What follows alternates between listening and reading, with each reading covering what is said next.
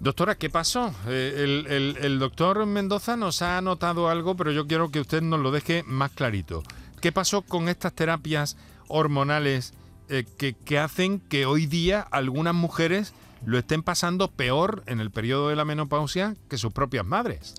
Pues lo que ha pasado es que em, en, a principios de, de los 2000, concretamente en 2002, 2001-2002, se publicó un trabajo en el que, bueno, los resultados decían que la terapia hormonal de la menopausia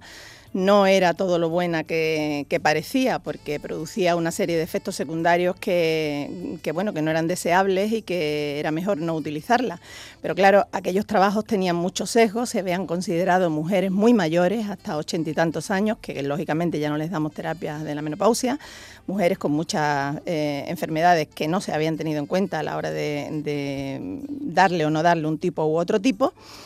Y cuando estos autores pues vieron sus sesgos, volvieron a analizar estos trabajos y en 2015 pues eh, volvieron otra vez a publicarlos y bueno ya nos decían que eh, no eran las cosas como, como en un principio habían parecido, que la terapia hormonal de la menopausia parecía que sí se podía utilizar y sobre todo si la utilizábamos sabiendo a quién se la dábamos y en qué momento. Y eh, esto ya no caló tanto en la opinión pública, eh, lo malo siempre parece que, cala más que lo bueno.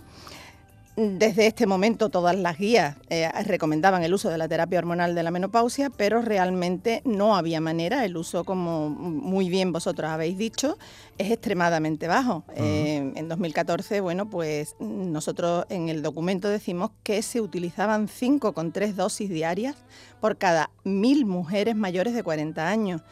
Extremadamente baja y como muy bien habéis dicho en el, en el estudio que hemos hecho en 2021, un 4% de menopáusicas y un 2,3% de premenopáusicas solo utilizan algún tipo de terapia hormonal, o bien local o bien general. Y esto, bueno, pues este uso tan extremadamente bajo y... Eh, que llevó también, porque el desuso hace que los profesionales también eh, conozcan menos esta terapia, pues esto nos llevó a, plantearnos que debíamos de hacer una revisión bibliográfica con todo lo que había eh,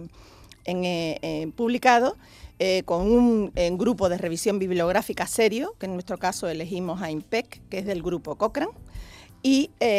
invitamos a, muchas sociedades que todas ellas aceptaron participar y, bueno, hemos sacado este documento.